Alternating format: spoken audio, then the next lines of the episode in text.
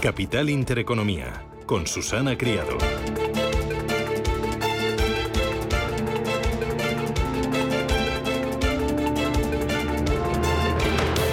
Señoras, señores, ¿qué tal? Buenos días, muy buenos días y bienvenidos a Radio Intereconomía, a Capital Intereconomía. Es viernes 14 de enero y el día viene con sol y heladas para hoy y para todo el fin de semana.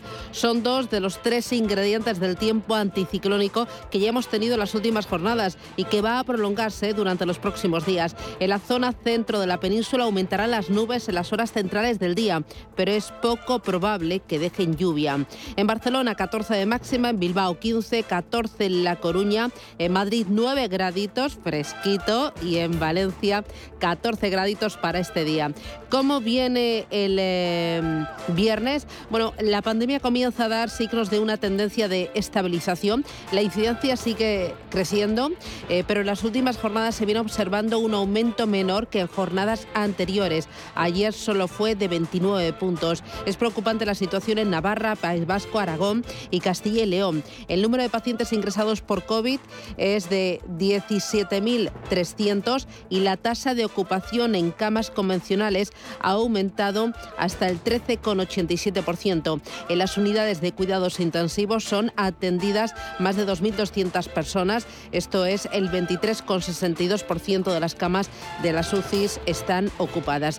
¿Cómo viene el día? ¿Cómo viene eh, la jornada? Bueno, eh, con el precio máximo de los test, 2,94 euros, eh, por favor recomiendo que he hecho un vistazo a la portada del diario La Razón, viene un farmacéutico colgando un cartelito en eh, la cristalera de su farmacia y pone el precio máximo de los test de antígenos es de 2,94 y escribe en mayúsculas, perdiendo dinero, no hay test de antígenos de los gratuitos de la Comunidad de Madrid. Aún sí quedan. Así que, bueno, pues eh, eh, ahí queda, perdiendo dinero. vamos a, llevarlo hoy en la tertulia. Hay más temas que nos preocupan mirando al mercado em, español y a, la renta variable en general, resulta que EFPA, que es la agrupación que, eh, bajo la cual están todos los asesores financieros, em, certificados ha publicado una encuesta, una encuesta que realiza eh, con el economista eh, y eh, presenta la estrategia de los inversores estrella para 2022. El 89% de los expertos aboga por mantener sus posiciones en bolsa. hay un 46% que dice que va a aumentar su exposición a la renta variable y solo un 11% dice que se está poniendo más defensivo y que va a reducir su exposición a renta variable. Quizás sorprende el optimismo tan elevado de los gestores ante riesgos eh, que hay en el mercado, como por ejemplo la variante Omicron o la incertidumbre que genera la inflación. Hay algunos índices que están en zona de máximos y hay algunas compañías que están volando literalmente. Siete empresas del K40 de París eh, comienzan el año por todo lo alto con récords históricos. Está, por ejemplo, BNP Paribas, cerró 2021 con una subida del 48% y en estas eh, dos semanas de 2022 lleva un alza del 10,2%. Lo mismo le pasa a Total Energies. En 2021 subió un 35% y este año suma un 9,3%. Pero entre esos valores que están en máximos históricos encontramos también a AXA, Sangobé, a Publicis o a Air eh, también a Michelin. Eh, hay un índice que está de aniversario, se lo contamos ya ayer aquí en Radio Intereconomía, en Capital Intereconomía, es el IBEX 35, cumple 30 añitos. ¿Sabe usted cuánto ha sido la rentabilidad eh, anual del IBEX 35 en este periodo cerca al 8%. Y en este periodo la exposición de los inversores internacionales en nuestro IBEX ha pasado del 30 al 50%. Hay más cosas a tener en cuenta sobre la mesa. Uno de ellos, eh, mirando al empleo, la contratación temporal no se frena. En 2021 creció un 20%. Y ojo porque los autónomos ya están echando cuentas. Escriba plantea cuotas para los autónomos pensando en 2023 entre 184 euros y 1.260 67 euros. También eh, se, se prepara para mantener esa tarifa plana de 70 euros en los primeros años para los autónomos. Hay mucho más, lo contamos enseguida. Esto es Radio Intereconomía. Antes de nada, vamos con dos temas que hoy son noticia. En Capital Intereconomía, información, opinión y análisis. Siempre rigor. Lo primero, la inflación. El Instituto Nacional de Estadística publica esta mañana el dato definitivo de IPC del mes de diciembre. Rubén Gil, buenos días. Buenos días. El dato lo vamos a conocer a las 9 de la mañana, después de que hace un par de semanas el organismo ya avanzara que la inflación subió hasta el 6,7% durante el último mes de 2021, su tasa más alta en 30 años. La cifra se va a conocer después de que ayer el vicepresidente del BCE, Luis de Guindos, reconociera que la subida de los precios ya no es tan transitoria como se esperaba y de que la número 2 de la FED, la EMBLA, Ignar, señalara ante el Senado que reducir la inflación es ahora mismo la tarea más importante del organismo. La inflación es demasiado alta y los trabajadores de todo el país están preocupados por el alcance de sus salarios. Nuestra política monetaria está enfocada en volver a situar la inflación en el 2% mientras se mantiene una recuperación que incluye a todos. Esta es nuestra tarea más importante.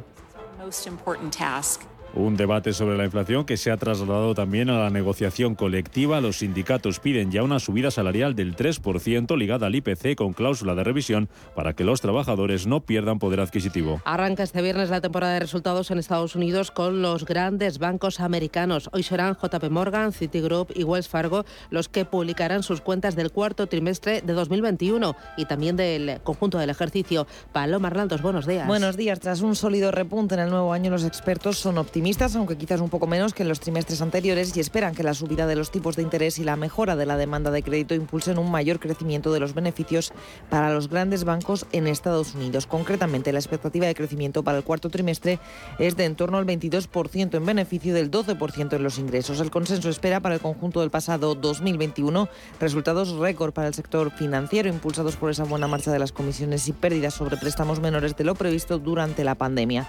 Para el conjunto de 2022, la previsión que los beneficios a nivel global puedan crecer en torno a un dígito actuando de soporte para la renta variable. En el caso de JP Morgan se espera que presente unos ingresos de 29.870 millones de dólares. Y ya de cara a la semana que viene, el día 18 de enero, publicarán Bank of America y Goldman Sachs. El 19 será el turno de Morgan Stanley. En los mercados las bolsas operan con caídas lastradas eh, por el sector tecnológico y la subida de tipos en Corea del Sur. Manuel Velázquez, buenos días. Buenos días, es un cuarto de punto hasta el 1,25% y de esta manera devuelve la tasa a los niveles eh, prepandemia. Una jornada en la que en el apartado macro hemos conocido la balanza comercial con un superávit récord en China. Eso está impidiendo que en cierta manera el índice de Shanghai sea el que menos cae esta madrugada, un 0,6%. Las caídas son más abultadas en el Hansen de Hong Kong, está rozando el 1%.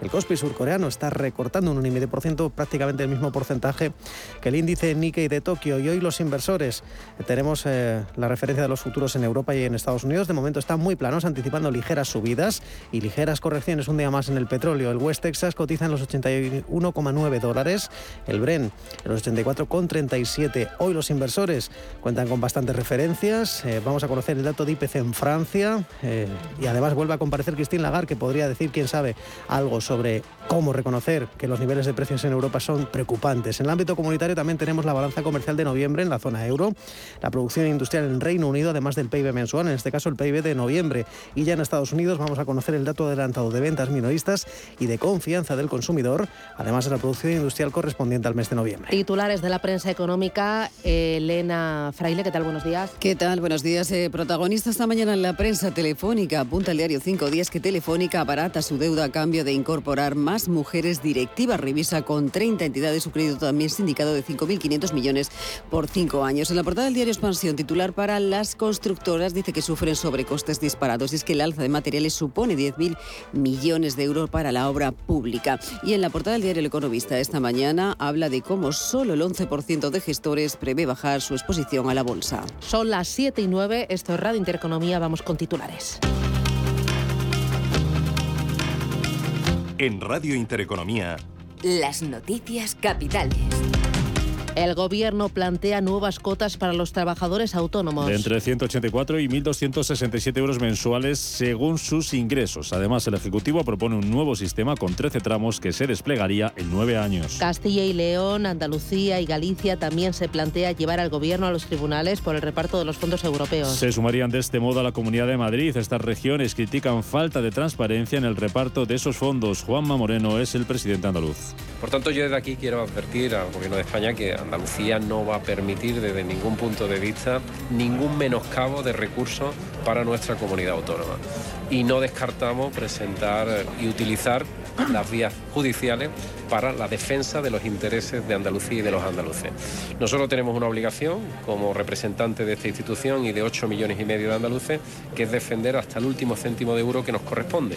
Y eso lo vamos a ejercer con con máxima eh, lealtad siempre, pero al mismo tiempo con una determinación implacable para que no se pierda ni un recurso. A las 8 y cuarto de la mañana hablaremos con Javier Fernández Lasqueti, consejero de Economía y Hacienda de la Comunidad de Madrid, que ha llevado ante el Supremo el reparto de los fondos europeos. Más cosas, el PIB turístico se hunde más de un 40% en 2021. Son datos de Excel Tour que achaca la caída a la paralización de los viajes hasta el pasado mes de marzo y también al parón registrado desde mediados de noviembre por la sexta ola de la pandemia. José Luis Zoreda es su vicepresidente ejecutivo.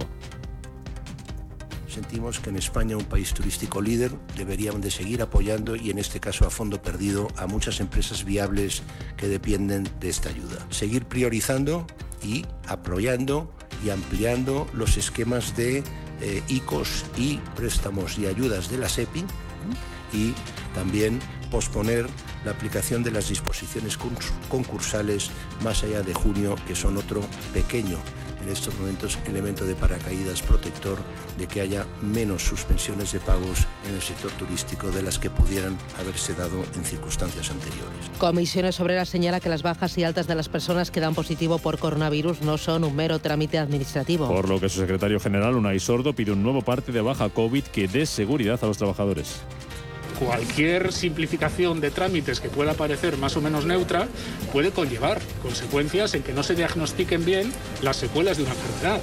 Y no estamos hablando de tonterías, es decir, pues ya digo que en algunas comunidades ya se está haciendo el trámite de alta y baja de forma simultánea. Pero insisto, esa si se quiere es la anécdota, dándole la importancia que tiene, que sé que la tiene en este momento. El problema de fondo es la dotación de recursos para tener una atención primaria suficiente en nuestro país. Y no puede ser que España esté tres puntos en gasto de PIB por debajo de Alemania, por ejemplo, en inversión pública en salud. La vicepresidenta económica Nadia Calviño confía en que el Congreso apruebe la reforma laboral sin cambios. La titular de Economía espera que esta norma, que ha contado con el respaldo de patronales y sindicatos, esté lista a principios del mes de febrero. Yo espero que esta convalidación tenga el máximo apoyo político porque francamente es una buena reforma, es el resultado de una intensa negociación con los agentes económicos, un acuerdo tripartito justo antes de, de Navidades y un texto legal que se caracteriza por su equilibrio y representar verdaderamente la mejor de las opciones desde el punto de vista de los distintos intereses eh, que, que juegan en el ámbito del mercado laboral. Es la reforma que nuestro país necesita y por eso yo creo que es muy difícil entender que algún grupo político eh, vote en contra o rechace esta reforma laboral. El Consejo General del Poder Judicial estudiará hoy el informe ante el, del anteproyecto de ley de vivienda. Después de que esta semana uno de sus vocales advirtiera de falta de concreción en algunas medidas como la regulación del precio de los alquileres, el Gobierno quiere aprobar esta ley de vivienda en el Consejo de Ministros del próximo martes. El IBEX 35 cumple 30 años. A lo largo de este periodo, la rentabilidad media acumulada anual, tanto por precio como por dividendos, alcanza el 7,95 Hoy el selectivo español va a abrir en su aniversario por encima de los 8.800 puntos, después de que ayer ganara un 0,5%. El Boletín Oficial del Estado publica hoy el precio máximo al que las farmacias podrán vender los test de antígenos. 2 euros con 94 céntimos. Una vez publicado el texto, la medida entrará en vigor previsiblemente mañana sábado. El acuerdo adoptado por consenso, por unanimidad, ha sido el de fijar el precio de venta al público máximo de los test de antígeno para autodiagnóstico a 2,94 euros. Palabras de la ministra de Sanidad, Carolina Darias, que anunciaba también que se va a administrar una cuarta dosis de la vacuna para los pacientes inmunodeprimidos. Y en el exterior, el Supremo de Estados Unidos establece que Joe Biden no puede obligar a vacunarse a los empleados de grandes empresas. Ni tampoco obligarles a hacerse test cada semana. La medida habría afectado a más de 80 millones de trabajadores de compañías con más de 100 empleados.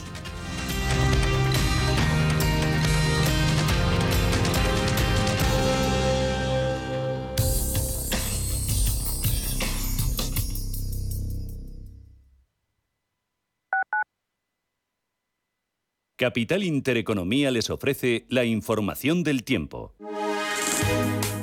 Muy buenos días. Para hoy viernes, en buena parte del país predominará el tiempo anticiclónico. No obstante, en el tercio sureste peninsular, área del estrecho e Ibiza estará nuboso con algunas precipitaciones débiles y dispersas. En el resto de la mitad sur habrá intervalos nubosos en horas centrales. Por su parte, las temperaturas máximas sufrirán un descenso en la meseta norte y un aumento en el extremo norte peninsular y en las Islas Canarias.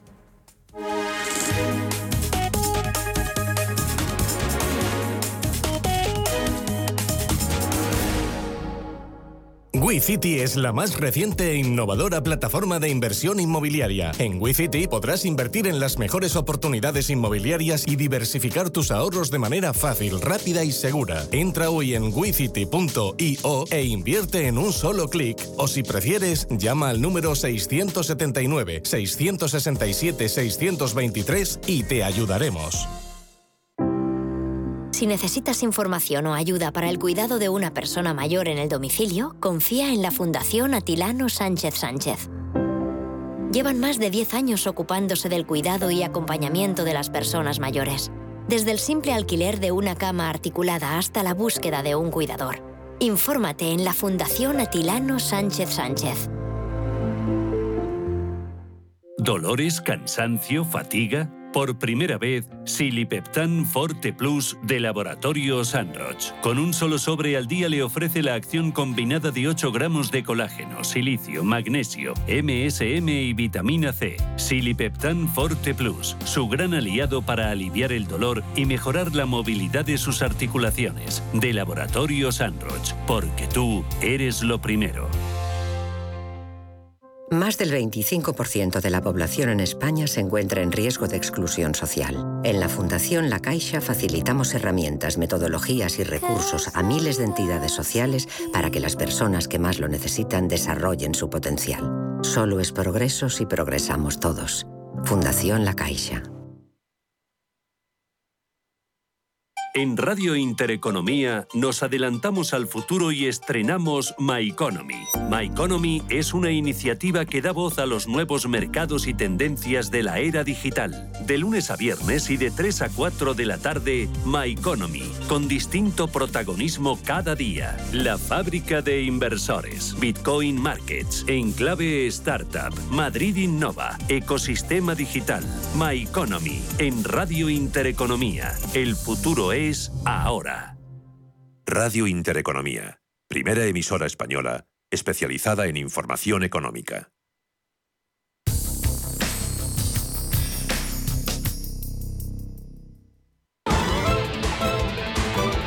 Hola Luz, la tecnológica de energía verde, patrocina este espacio. 7 y 17, miramos a los mercados financieros. IBEX 35, que está de cumpleaños. Ángeles Rozano, ¿qué tal? Buenos días. Efectivamente, 30 años, ni más ni menos. Ha superado la adolescencia ya con creces. Está en plena madurez. bueno, bueno, bueno. Eh, todavía tiene, tiene tramo de madurez. Futuro sobre el mercado americano. Paloma, ¿cómo vienen? En positivo, tenemos el futuro del Dow Jones rebotando un 0,17, un 0,20. El del SP500, el del Nasdaq sube un 0,23. En Asia tenemos el día torcido por tecnológicas y por esa subida de tipos de interés en Corea del Sur. Manuel. Así es, en cualquier caso ya se daba por, por descontado eh, porque si los inversores aún continúan a vueltas digiriendo esa perspectiva de tipos más altos en Estados Unidos, pues en, en, en Corea del Sur es ya una realidad porque ya están en los niveles prepandemia, es decir, en el 1,25%, nueva subida de tipos eh, de un cuartito de punto porcentuales. En cualquier caso, el Kospi surcoreano, donde hay un componente tecnológico muy fuerte, está cayendo un 1,5%, es la peor plaza junto a Nikkei de Tokio, abajo un 1,4%. Las subidas, mejor dicho, las caídas hoy son más contenidas en Shanghai, un 0,6%, al igual que el Hansen de Hong Kong. Una jornada en la que en el plano corporativo tenemos a Citi, que va a vender sus negocios minoristas en, cuatro países, en Indonesia, Malasia, Tailandia y Vietnam, a United Overseas Bank, eh, UOB. Este banco ha dicho que el negocio de consumo tiene un valor neto de unos 4.000 millones de dólares singapurenses, 2.900 millones de dólares americanos, y por este motivo este banco está subiendo un 1,3% tras conocerse la noticia y también hemos conocido en el plano macro la balanza comercial en eh, China, que ha crecido un poco más de lo esperado, precisamente las exportaciones casi un 21% y además las importaciones, las compras del país eh, se han reducido considerablemente y ha dejado pues, un superávit muy importante como decíamos, subiendo un 21% y la demanda se mantiene fuerte. Los países desarrollados siguen manteniendo las políticas para mantener las actividades sin restricciones y eso ha beneficiado las ventas al exterior del gigante asiático. En cualquier caso, hoy si atendemos a los valores, hoy vemos que la que más cae dentro de Tokio es Itachi. La constructora está perdiendo un 16%. Fast Retailing en el otro lado de la tabla es la mejor en Tokio junto a Seven Holdings. En el caso de Fast Retailing arriba un 7,5%, Seven Holdings un 4,5% de En Hong Kong. La más perjudicada es la sanitaria en GAN, que retrocede un 4,8% junto a Country Garden.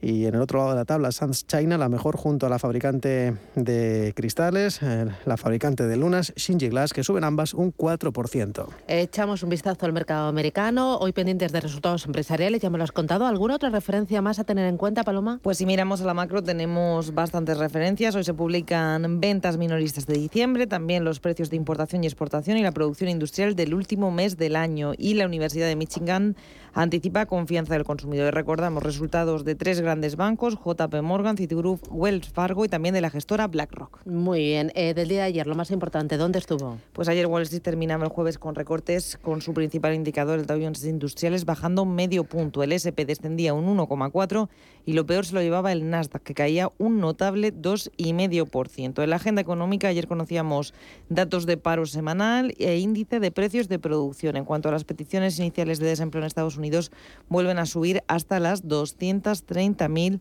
desde las 207.000 de la semana anterior. El dato, que ha alcanzado el nivel más alto en dos meses, superaba el pronóstico del consenso. Por su parte, el índice de precios de producción subía en diciembre al 9,7% en tasa interanual, el máximo de toda la serie histórica, y el dato de interés de las hipotecas en Estados Unidos, que también lo conocíamos ayer, alcanzaba su mayor nivel desde marzo de 2020. En cuanto a compañías, si hablamos de caídas, tenemos que mirar a Tesla, se dejaba un 6,7, a Meta, la matriz de Facebook, caída del 4,4 y a Microsoft se dejaba un 4,2 dentro del Nasdaq tecnológico. También Moderna caía más de un 5% tras anunciar que va a presentar los datos de ensayos de la vacuna contra el COVID-19 en menores de 2 a 5 años en el mes de marzo. La empresa ha anunciado su intención de solicitar la aprobación para vacunar a gente de este grupo de edad si los datos son favorables. En la otra cara de la moneda veíamos a Boeing revalorizarse un 3% tras conocerse que los reguladores de la aviación en China han emitido una directiva para que los 737 vuelvan a volar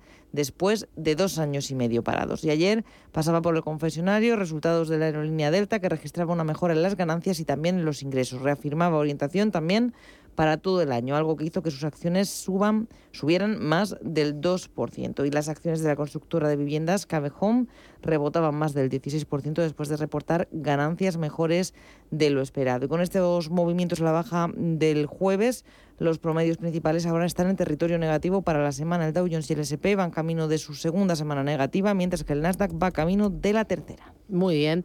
En el mercado español y mercado europeo, ¿ayer cómo fue el día, Ángeles? Pues ayer fue mm, una jornada de subidas. Bueno, en Europa vimos signo dispar, pero en eh, nuestro IBEX una subida del 0,53%, lo que le permitía superar el nivel de los 8.800 puntos, una resistencia contra la que había chocado varias veces en las últimas jornadas y que no recuperaba de una forma clara desde el mes eh, de noviembre. Hoy los futuros europeos vienen con signo dispara, planos el futuro del DAX y del Eurostox 50 y caídas del 0,46% en el caso del FT100 de Londres. Los problemas que enfrenta el Premier británico Boris Johnson están detrás de ese retroceso que hoy experimenta el indicador. Ayer los valores cíclicos volvían a ser los que tiraban del selectivo. Acerinox sumaba un 2%, ArcelorMittal un punto porcentual, lo mismo que Repsol y también eh, veíamos avances en el sector turístico. IAG ganaba dos puntos porcentuales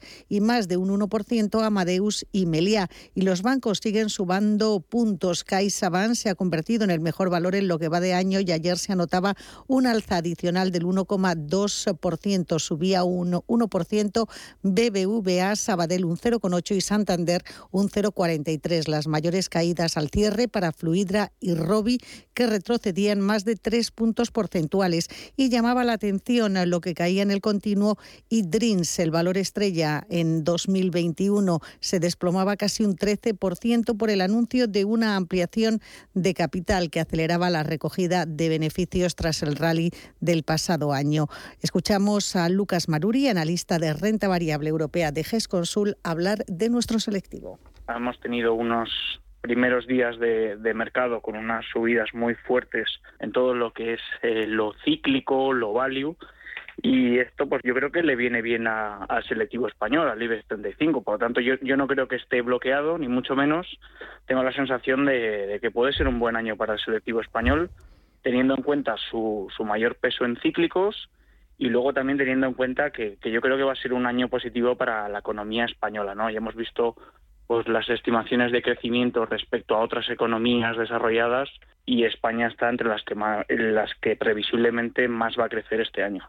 Y en el resto de las bolsas europeas, jornada con signo dispar, el DAX alemán consolidaba niveles, el MIP italiano subía un 0,47, Londres arriba un 0,16 y el CAT 40 de París retrocedía medio punto porcentual. Ayer llamó la atención la caída de los títulos de la británica Marks Spencer, se dejaba un 8% tras, las, tras la actualización de sus cifras de negocio. Para el día de hoy, por el lado macro y por el lado micro, ¿qué es lo que tienes? Pues eh, tenemos hoy dato de inflación de diciembre en España a escala europea. Conoceremos la balanza comercial de noviembre. También hay una comparecencia de la presidenta del BCE, de Christine Lagarde, y en Alemania se publica el PIB de 2021. El dato previo fue del menos 5% de caída. También eh, hay IPC en Francia. Vamos a mirar a Telefónica, que ha suscrito un contrato de modificación a la financiación sindicada firmada en marzo de 2018 con varias entidades de crédito nacionales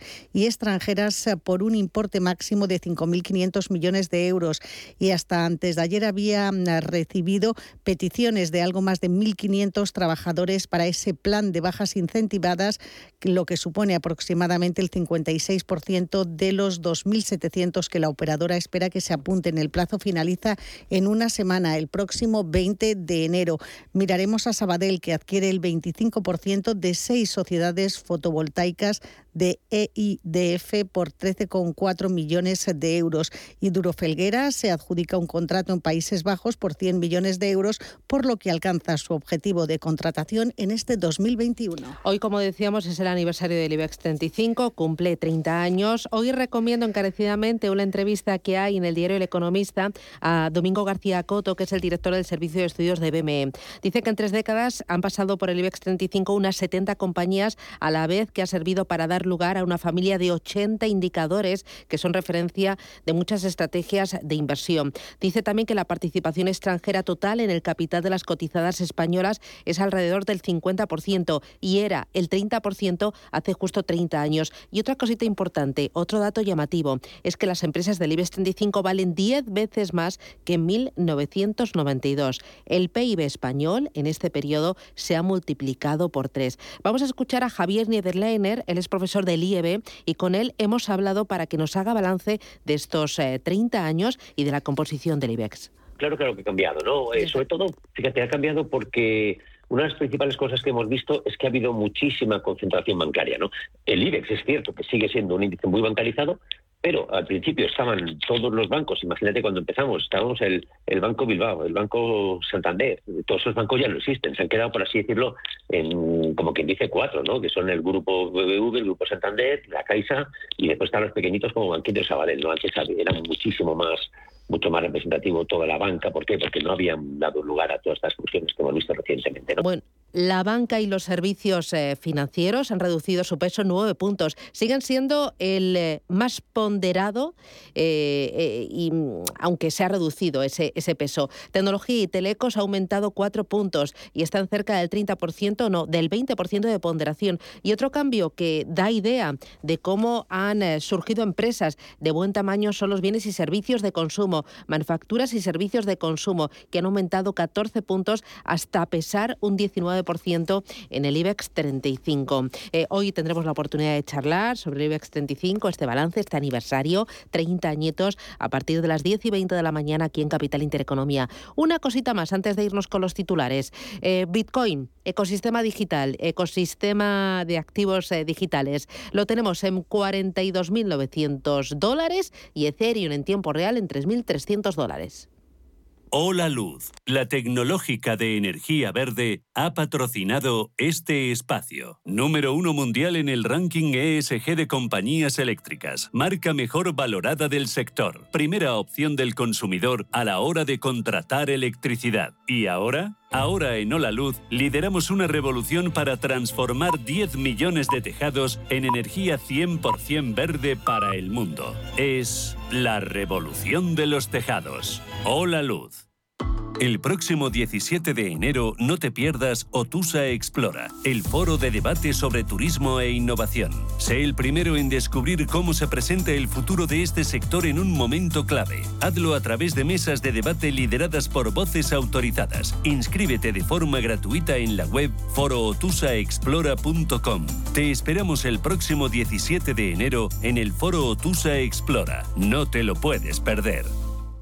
¿Qué es decir la verdad? Es ser valiente, estar seguro de uno mismo, ser fiel a tus principios. Soy Víctor Álvaro González, fundador de Nextstep. Nextstep le ayuda a mejorar la rentabilidad de sus inversiones, sea cual sea su patrimonio y sin tener que cambiar de banco. Infórmese en decimosloquepensamos.com. Nextstep, su asesor financiero independiente. Ya están aquí las rebajas del corte inglés. Ponte en modo rebajas. Con descuentos de hasta el 50% en moda mujer, hombre, infantil, accesorios, zapatería, deportes, hogar, belleza. Si estás modo descubre, en modo disfruta o en modo estrena, aprovecha las rebajas del corte inglés en tienda, web y app. Modo rebajas on. Si tu pasión es la caza, sueñas con el sonido del río mientras lanzas tu caña o simplemente disfrutas del campo y la naturaleza, este es tu programa. Caza, pesca y naturaleza. Todos los sábados y domingos de 7 a 8 de la mañana en Radio Intereconomía. Coordina Marcos Ruiz. La información al minuto, la actualidad al momento. Capital Intereconomía.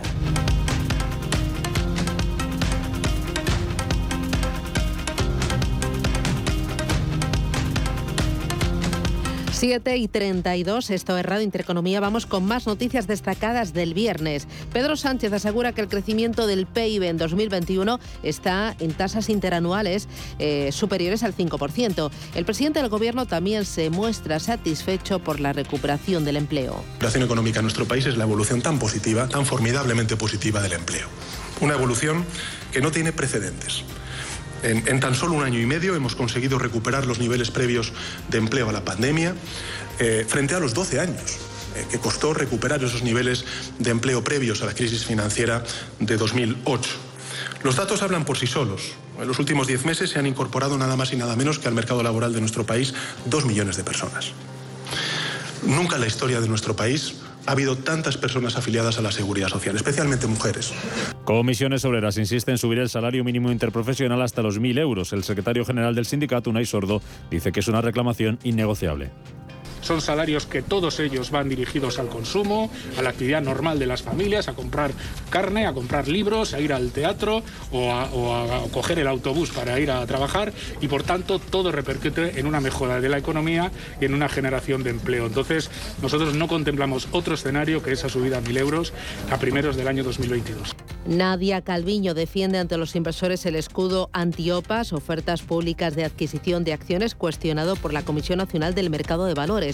La ministra de Economía niega que esa ley obstaculice la inversión extranjera. Los hoteleros esperan que este año continúe la senda de crecimiento para el sector. Desde la patronal CEAT eh, hacen un llamamiento a la cautela debido a los efectos negativos que ha tenido la irrupción de la variante Omicron. UPTA, la Unión de Profesionales y Trabajadores Autónomos, prevé que más de 300.000 autónomos se contagien de COVID entre enero y febrero. La organización advierte que la sexta ola está provocando cierres temporales en miles de negocios, por lo que reclama ayudas especiales para los que se han puesto de baja. El precio de la luz bajará un 6% este viernes. A pesar del descenso, seguirá estando por encima de los 200 euros por megavatio hora. La compraventa de viviendas sube un 26% interanual en noviembre, según el Consejo General del Notariado. Por su parte, desde TINSA apuntan a que los precios subieron un 7,5% interanual el pasado ejercicio. Y la inversión en oficinas superó los 2.500 millones de euros el año pasado. La cifra supone aumentar un 47% la del año anterior y recuperar los niveles previos a la pandemia.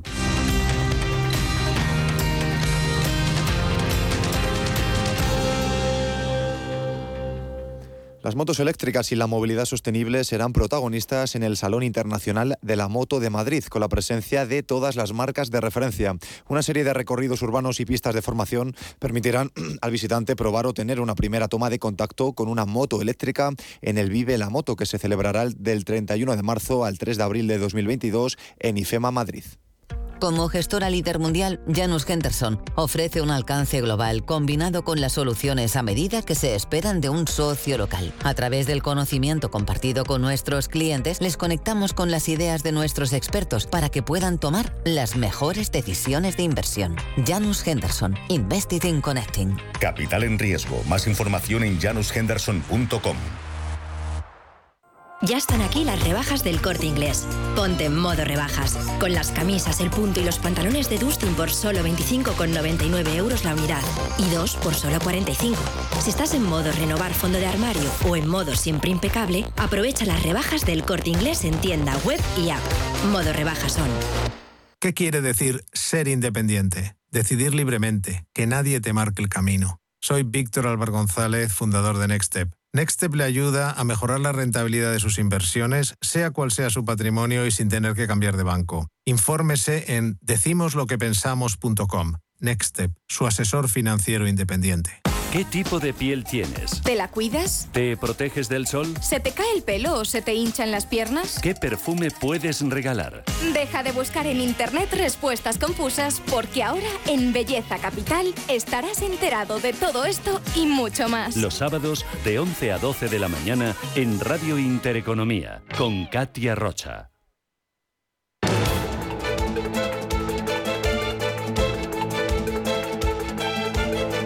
El primer análisis de la mañana. Con Juan Pablo Calzada, que es economista y asesor financiero. Calzada, ¿qué tal? Buenos días. Muy buenos días a todos. Eh, oye, varias cosas que tenemos sobre la mesa. Primero, pensando en los autónomos, Escriba plantea cuotas de entre 184 y 1.267 euros para los autónomos. Eh, se aplicaría eh, este, mm, esta tabla a partir del año 2023. Veo en el diario El Economista que los trabajadores por cuenta propia que pagan menos de 600 euros, que ganan, ganan menos de 600 euros al mes, pagarían una cuota mensual de 200 281 euros y dice que ahora es de 294. No sé cómo lo ves.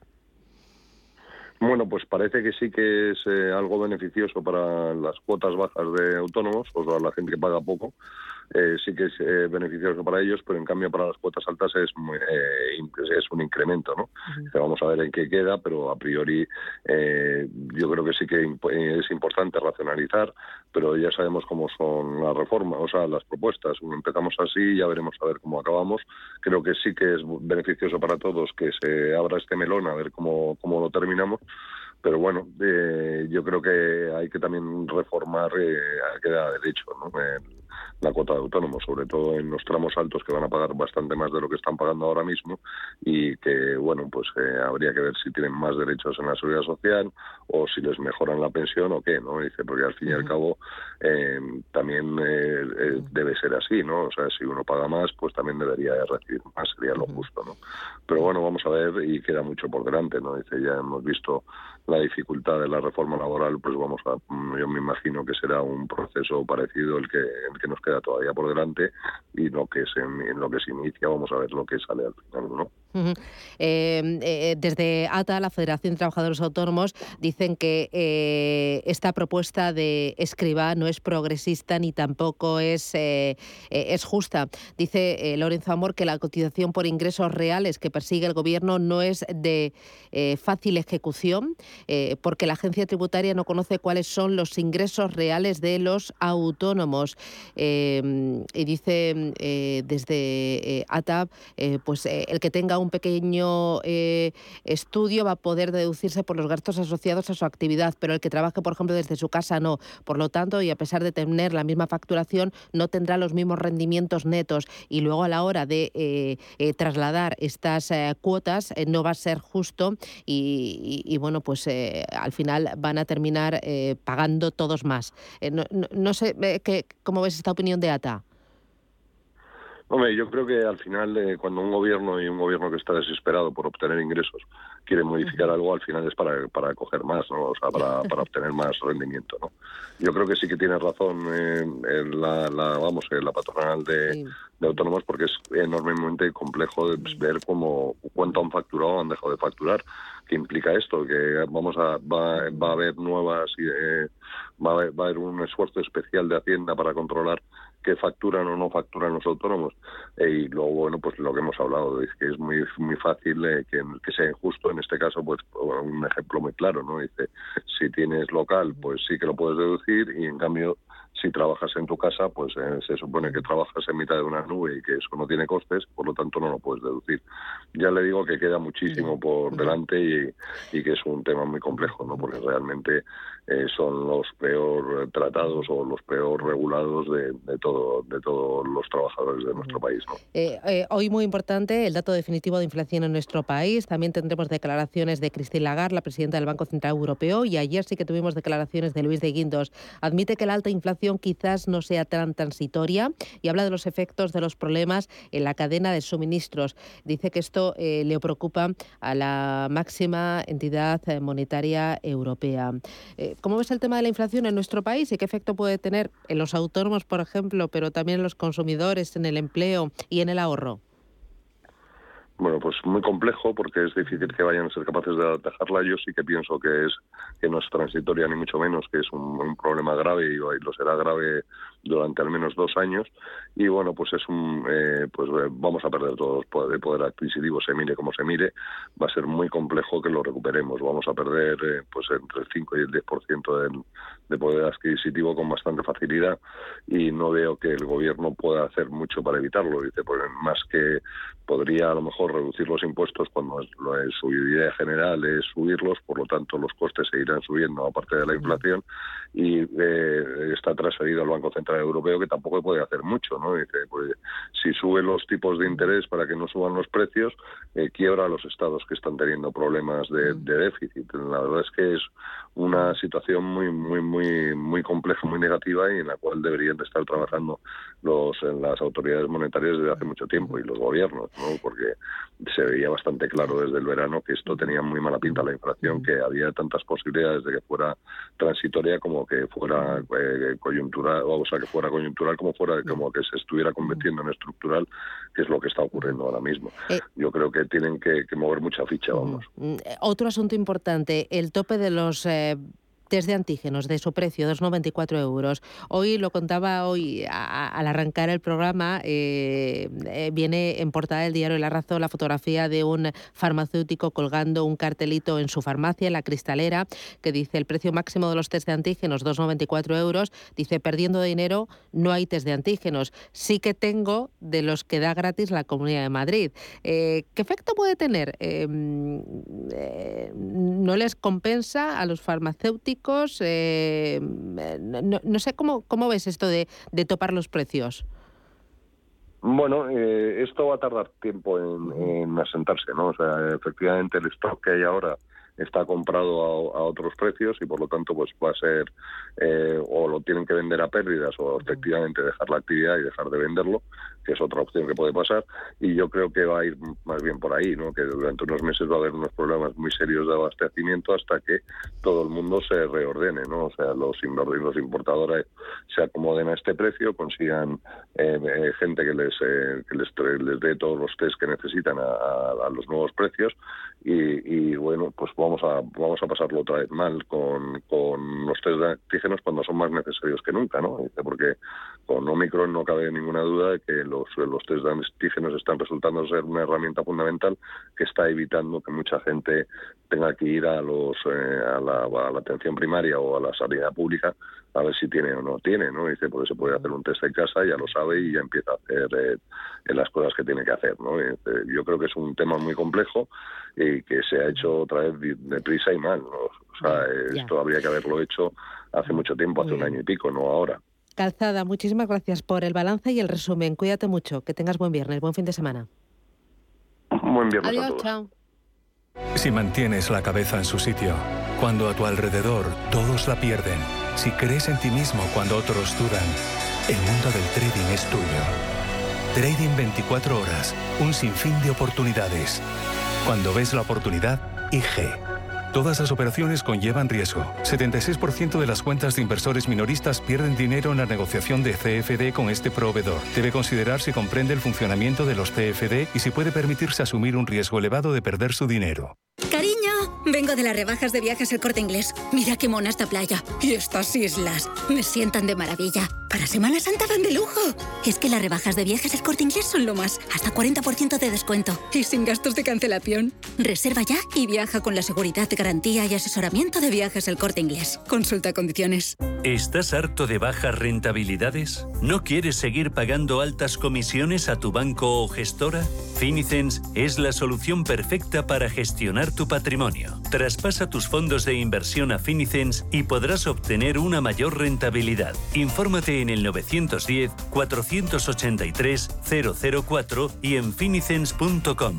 Finicens, especialistas en inversión indexada. Cada sábado, en Rienda Suelta, te contamos todo lo que se cuece en el panorama ecuestre. Deporte, actualidad, ocio, cultura, tradición, salud y mucho más. De 2 a 3 de la tarde, todos los sábados, en Radio Intereconomía, galopamos en las ondas con Rienda Suelta. Equipo, compromiso, futuro, capital Intereconomía.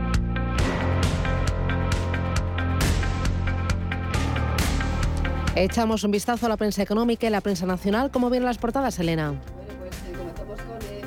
Expansión que habla de las constructoras que sufren sobrecostes disparados y es que llevan precisamente unos 10.000 millones de sobrecostes en la obra pública a consecuencia de ese alza de precios de los materiales. Y es que las obras se han encarecido un 30% y las empresas se han dirigido precisamente al gobierno para pedir medidas compensatorias. También protagonista en esta portada del diario Expansión, TPG compra renovables en España en su plan para invertir 11.000 millones y protagonista Amancio Ortega que invierte 800 millones en su mayor operación inmobiliaria. En la portada del diario cinco días esta mañana leemos cómo Telefónica abarata su deuda a cambio de incorporar más mujeres directivas. Sobre la refinanciación, dice que estaría revisando con 30 entidades de crédito un, un crédito sindicado de 5.500 millones por cinco años. La operación está, eso sí, condicionada también a objetivos de reducción de emisiones. También entre los asuntos de portada habla de cómo la banca se prepara para relanzar las emisiones de cédulas hipotecarias. Podrá disponer de liquidez cuando se cierren las subastas remuneradas del Banco Central Europeo y también de destaca en portada como Calviño replica la Comisión Nacional del Mercado de Valores y afirma que el escudo antiopas no obstaculiza la inversión. Y otro asunto que tiene que ver con el sector inmobiliario, habla de cómo las casas suben en 2021, pero son el 30% más baratas que en el año 2007. En la portada del diario El Economista, en este caso protagonista una encuesta que ha realizado EDPA para este diario, dice que solo el 11% de gestores prevé bajar su exposición a la bolsa, un 46% de los encuestados plantea subir el peso a renta variable este semestre también se muestra en portada como Santander ganará, dice, 600 millones más en México si compra Citi. Protagonista Guindos admite que la elevada inflación quizá no sea, dice, tan transitoria. El Banco Central Europeo se muestra preocupado por los suministros y también muestra en portada apunta como España vende 15 veces menos coches eléctricos que Alemania. En la prensa generalista esta mañana el titular más destacado habla también de, de Omicron. El, el diario BC dice que retrasa la recuperación del motor turístico hasta el año que viene. El sector calcula que cerrará el año un 12,5% por debajo de 2019, lastrado sobre todo por esas cancelaciones, por el precio de la luz y también por la crisis de suministros. En la portada del diario La Vanguardia sobre este asunto dice que España activa la cuarta dosis y amplía la tercera a los mayores de 18 años. Y es que Sanidad Reduce a cinco meses la protección e inicia la cuarta vacunación a personas inmunodeprimidas. El periódico de Cataluña habla sobre este asunto de cómo la sexta ola lleva a más niños que nunca al hospital. Y es que en Cataluña, por ejemplo, hubo ingresados el pasado miércoles 17 menores de entre 0 a 9 años, ninguno grave, mientras la ONU quiere declarar endémica la enfermedad, pero deja la decisión en manos de la Organización Mundial de la Salud. En la portada del diario El Mundo cambia de asunto en este entorno más político. Habla precisamente de Cataluña, pero se centran en un instituto de Manresa que se ha convertido en el primer centro escolar de Cataluña que, siguiendo las directrices del Departamento de Educación de la Generalitat, se revela contra la sentencia del Tribunal Supremo que obliga a impartir un 25% en castellano. Sobre asuntos también políticos, la portada del diario La Razón habla de cómo la reforma eh, tensa la relación entre el Gobierno y Esquerra Republicana de Cataluña. Dice que Sánchez espera lograr la extensión ah, de los independentistas a la polémica norma, pero parece ser que también la mesa del diálogo es otro factor de fricción porque no encajan, dicen, los planes del presidente del Gobierno. En la portada del diario El País también asunto político, en este caso habla de Génova, dice que secunda Ayuso y enreda en la justicia los fondos europeos. Es que el PP dice que sigue ese paso de la presidenta de la Comunidad de Madrid y apoya esa ofensiva contra el Gobierno en torno a esos fondos europeos por más de 140.000 millones de euros para la recuperación tras la pandemia y después de que Ayuso presentara un recurso ante el Tribunal Supremo contra un decreto del Ministerio de Trabajo que reparte una partida de esos 9 millones de euros. Entre los asuntos también destacados de portada en la segunda del diario ABC habla precisamente de cómo de esos exhaustivos controles que pasa la carne de la granja a la mesa en nuestro país. Y es que España es el quinto exportador mundial de productos cárnicos y el primero en ganado porcino. También se cuela esta mañana en la prensa cómo Isabel, la reina Isabel II, retira los honores militares al príncipe Andrés y es el primer efecto del escándalo de los abusos sexuales. Me voy a quedar con la contraportada del diario El Economista. Cuenta, las vacas descubren el metaverso, producen más leches gracias a un visor. La producción láctea crece un 8%, los animales expuestos a imágenes de realidad virtual en una granja de Turquía. El ganado puede creer que pasta en bucólicos prados. El uso de visores de realidad virtual podría extenderse en las explotaciones porcinas. Ojo, muy interesante. Y me voy a quedar también en el diario La Razón con una tribuna que escribe Humberto Moreno. La tribuna es eh, por ese aniversario del IBEX 35 y la titula La bolsa o la vida. Cuenta que el sheriff de Nottingham habita entre nosotros y apoyado en sus secuaces está dispuesto a ramblar con los ahorros de las clases medias para llenar las arcas del reino y seguir repartiendo las mini las migajas entre su base electoral. Sin opciones de huida ante el expolio, solo quedan dos opciones de inversión en un país donde el emprendimiento empresarial está muy mal visto. Son el ladrillo y la bolsa. Y en estas andamos cuando el sheriff decidió instaurar un nuevo impuesto, la llamada tasa Tobin. Bueno, muy interesante y muy curioso, muy bien escrito esa tribuna en el diario La Razón de Humberto Montero. Vamos con la prensa internacional, Mario. Eso es, Susana. Comenzamos en Reino Unido y se lo venimos contando. El diario The Times recoge en su portada que la reina Isabel II ha decidido retirar todos los títulos militares al príncipe Andrés, que será juzgado en Estados Unidos por su presunta implicación en un escándalo de abuso sexual a una menor vinculado al caso Epstein, anunció este jueves el Palacio de Buckingham. Y un titular más de este diario se espera que una investigación sobre las denuncias de fiestas del encierro en Downing Street concluya que no hay evidencia de criminalidad, pero podría censurar a Boris Johnson por falta de juicio. Continuamos en Italia. El Corriere de la Sera lleva en portada que la coalición de la derecha italiana votará unida a Silvio Berlusconi como jefe del Estado, aseguró ayer uno de sus socios, Matteo Salvini, a 11 días de que empiece la votación para renovar el principal cargo de la República. El próximo 24 de enero el Parlamento italiano se reúne en sesión conjunta para elegir al sustituto de Sergio Mattarella al frente de la jefatura del Estado durante los próximos siete años. Y seguimos con la prensa de Oceanía. Un día más completamos el repaso a la prensa internacional con Australia, donde se sigue esperando una decisión del gobierno sobre el número uno del tenis, Novak Djokovic. Rotativo de Australia dice que mientras permanece en el limbo, el liderazgo del ranking ATP está en riesgo. Incluso la madre del tenista ha cambiado el tono de su discurso. El diario también recoge críticas de sus compañeros, quienes piensan que Djokovic ha estado jugando según sus propias reglas y ha puesto en riesgo el abierto de Australia.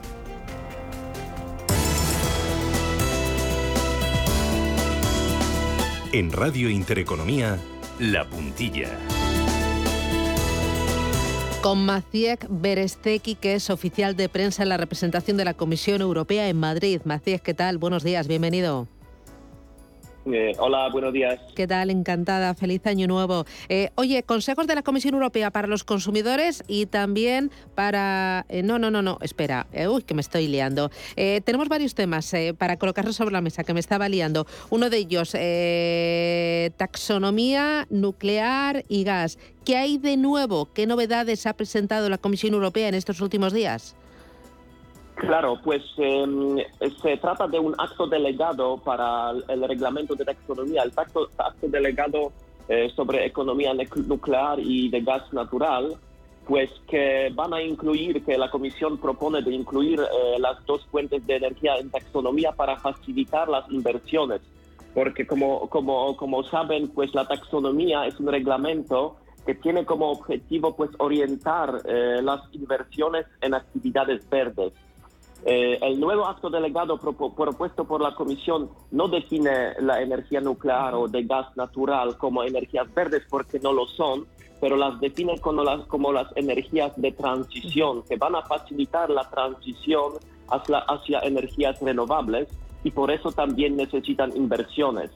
Eh, este acto delegado está ahora en, la, en consulta con países miembros y con organizaciones, pues, eh, por ejemplo, de, de medio ambiente, y luego la comisión va a poner su propuesta eh, al Consejo y al Parlamento que van a decidir eh, dentro de un periodo de más o menos cuatro meses si se adopta, adoptará este acto delegado o no. Eh, además de esto, tenemos otro asunto destacado que es la visita del comisario de Agricultura a España. cuéntame detalles. Sí, pues el comisario Wojciechowski, que es comisario de Agricultura de la Comisión Europea, está visitando pues ayer y hoy España. Ayer fue a La Palma para pues, ver de primera mano eh, los retos que, a que se enfrentan los, eh, los agricultores ahí tras la erupción del volcán y también para ver los daños causados por la erupción. Eh, se reunió con las, con las autoridades regionales y hoy va, va a estar en Madrid para reunirse con el Ministerio de, de Agricultura Luis Planas pero sobre todo lo que es importante saber es que em, eh, propuso y confirmó que la, que, la Unión Europea está dispuesta a ayudar a los agricultores en La Palma y de hecho ya se, eh, pues, se ha hecho la solicitud por parte de España del Fondo Europeo de Solidaridad que está, que está pues analizado ahora por la comisión que va a proponer el, importe de ayuda eh, pues a los agricultores en, en, La Palma. Muy bien, pues son algunos de los temas que son noticia. Maciek Beresteki, oficial de prensa de la representación eh, de la Comisión Europea en Madrid. Muchísimas gracias y que tengas buen día, buen viernes, cuídate. Gracias a vosotros. Un buen día. Muy Hasta luego. Les recuerdo que en Capital Intereconomía tenemos entrevista hoy a las 8 y cuarto con Javier Fernández Lasqueti. Él es consejero de Economía, Hacienda y Empleo de la Comunidad de Madrid. Hablaremos con él de ese recurso de la Comunidad de Madrid ante el Supremo por el reparto de los fondos europeos por parte del, eh, gobierno de Sánchez. Y ojo porque después analizaremos eh, sus declaraciones y también algunos asuntos que hoy son actualidad con David Enche, con Carlos Lacazzi y con Gonzalo Atela. Entre ellos el tema de los autónomos, eh, esas eh, eh, nuevas cuotas, el tema de las mascarillas y, bueno, otras muchas más cosas. en Estados Unidos, por ejemplo, Joe Biden dice que no va a obligar a vacunarse a los empleados de las grandes empresas. Bueno, eso lo ha dicho, lo ha dicho el gobierno, el Supremo de Estados Unidos. se lo impide al gobierno. Lo vamos a comentar también. Y otros muchos más asuntos. Es viernes y les pediremos buena noticia económica de la semana. Vamos, tres minutos, llegamos a las ocho.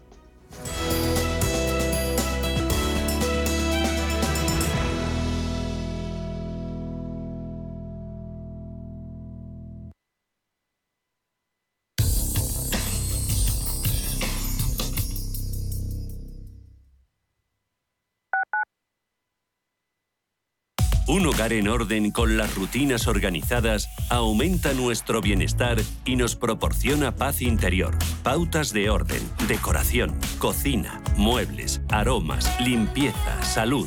Todo el mundo del hogar tiene cabida en la mañana de los sábados en Radio Intereconomía, en Casa con María. Los sábados de 10 a 11 de la mañana con María Leani.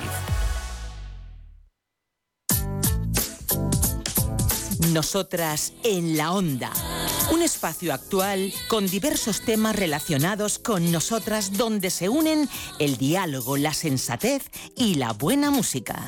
Los sábados de 12 a 12 y media de la noche. Nosotras en la Onda. En Radio Intereconomía.